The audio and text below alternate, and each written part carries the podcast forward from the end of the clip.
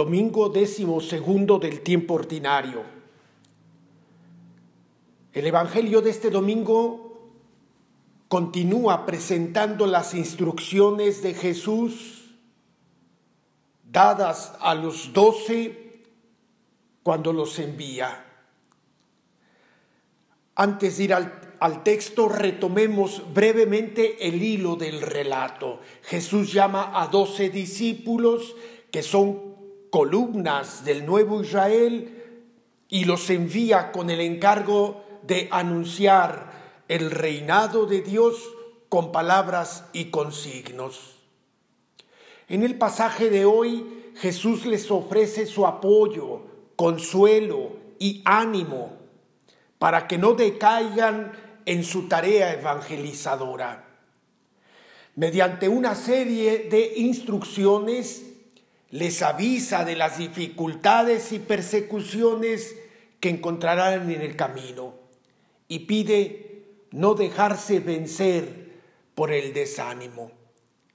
Escuchemos pues el texto, Mateo capítulo 10, versículo del 26 al 33.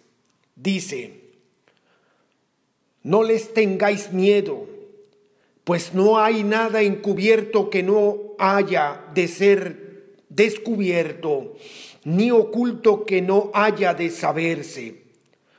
Lo que yo os digo en la oscuridad, decidlo vosotros a la luz, y lo que oís al oído, proclamadlo desde, las, desde los terrados.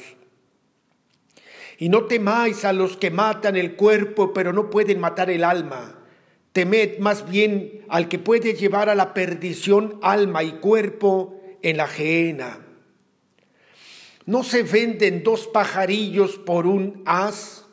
Pues bien, ni uno de ellos caerá en tierra sin el consentimiento de vuestro Padre. Y en cuanto a vosotros, hasta los cabellos de vuestra cabeza están todos contados. No temáis, pues, vos, vosotros valéis más que muchos pajarillos. Por todo aquel que se declare por mí ante los hombres, yo también me declararé por él ante mi Padre que está en los cielos. Pero a quien me niegue ante los hombres, le negaré yo también ante mi Padre que está en los cielos. El discípulo no puede verse sorprendido ante la incomprensión, la dificultad o incluso la persecución. O sea, no tiene que esperar un destino diverso del sufrido por su maestro. La fe expulsa el temor. El conocimiento de pertenecer al Mesías y de sufrir su propio destino, da temple y valor al discípulo. Hay pues en el texto una insistencia a vencer el miedo. Versículo 26, versículo 28, versículo 31. No tengáis miedo.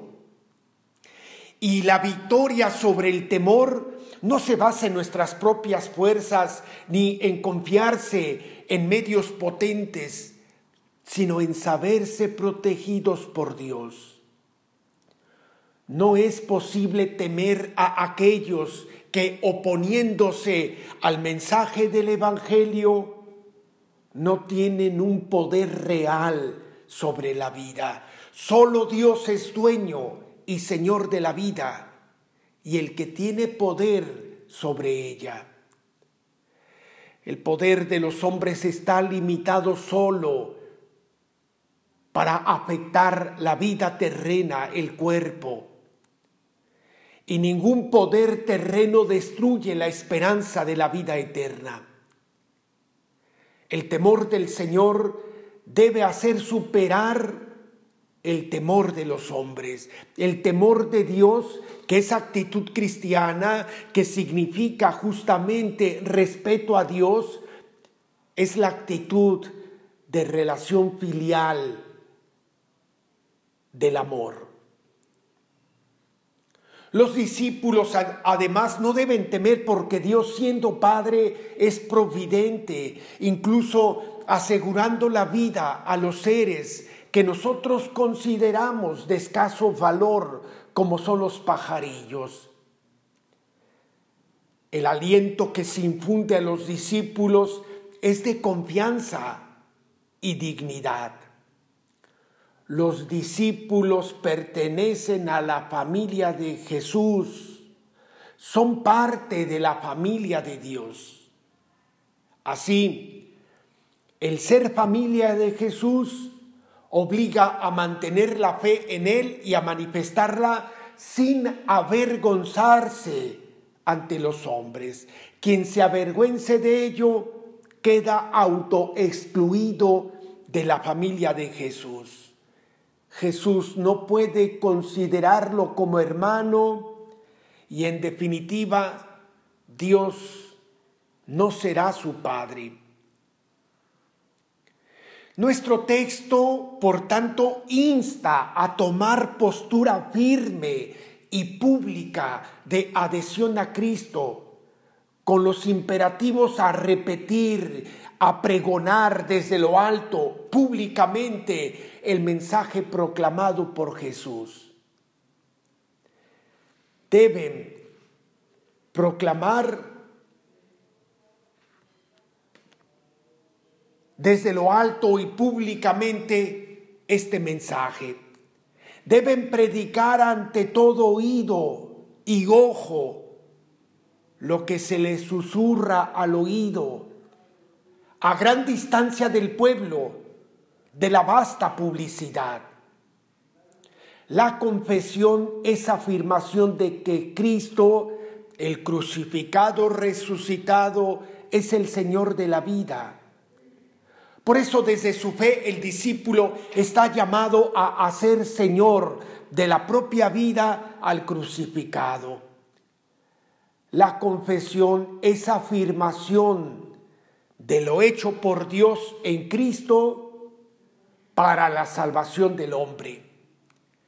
La fe se acreditará en la decisión, incluso hasta en el aparente fracaso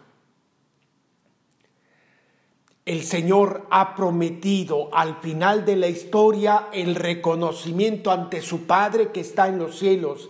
Así Jesús es al mismo tiempo el Señor a quien el Padre lo ha entregado todo y el siervo obediente que solamente hace la voluntad del Padre. Pudiéramos pues preguntarnos, ¿Cuáles son mis miedos más habituales que me paralizan como discípulo y misionero? ¿Mis miedos me impiden expresar mi fe? Tomar partido por Jesús hoy hará que Jesús se declare partidario nuestro en el futuro delante del Padre en qué medida coloco las decisiones que tomo en mi vida a la luz del juicio de Dios. Me sé valorado y protegido por el Padre Dios. Por mi vida ordinaria estoy reconociendo y confesando a Jesús delante de los que conviven de cerca en mi vida. Oración. Señor Jesús, estoy invadido por mis miedos y el miedo que rodea mi vida me paraliza e impide gozar de ella. Tengo miedo a fracasar, miedo a no ser amado, tengo miedo a sufrir, miedo a perder todo, miedo a la muerte. Tú me dices, no tengan miedo ni al oculto, ni a lo que de noche se hace, ni a la muerte. No tengan miedo. Gracias Señor por brindarnos esa confianza. Gracias a ti sabemos que Dios es un Padre amoroso y providente, a quien le importamos tanto, más que a los pajarillos del cielo o a los cabellos en nuestras cabezas. Nada ni nadie podrá separarnos de ese amor tan grande y seguro. Gracias, Señor Jesús. Tú disipas mis miedos, pero hazme comprender que quien tiene asegurada su vida puede ponerla en riesgo testimoniándote. Dame esa confianza, no solo para vencer mis miedos, sino también para reconocerte y proclamarte. No permitas tú, Señor, que me acompañas y me amas, que reniegue de ti. Tú eres la palabra que disipa mis miedos, me infunde esperanza de poder experimentar el día de mañana de forma directa e inmediatamente el amor de tu Padre. Que hoy, Señor, pueda proclamar mi esperanza de ser reconocido en el futuro. Que jamás me avergüence de ti ante los demás. Amén.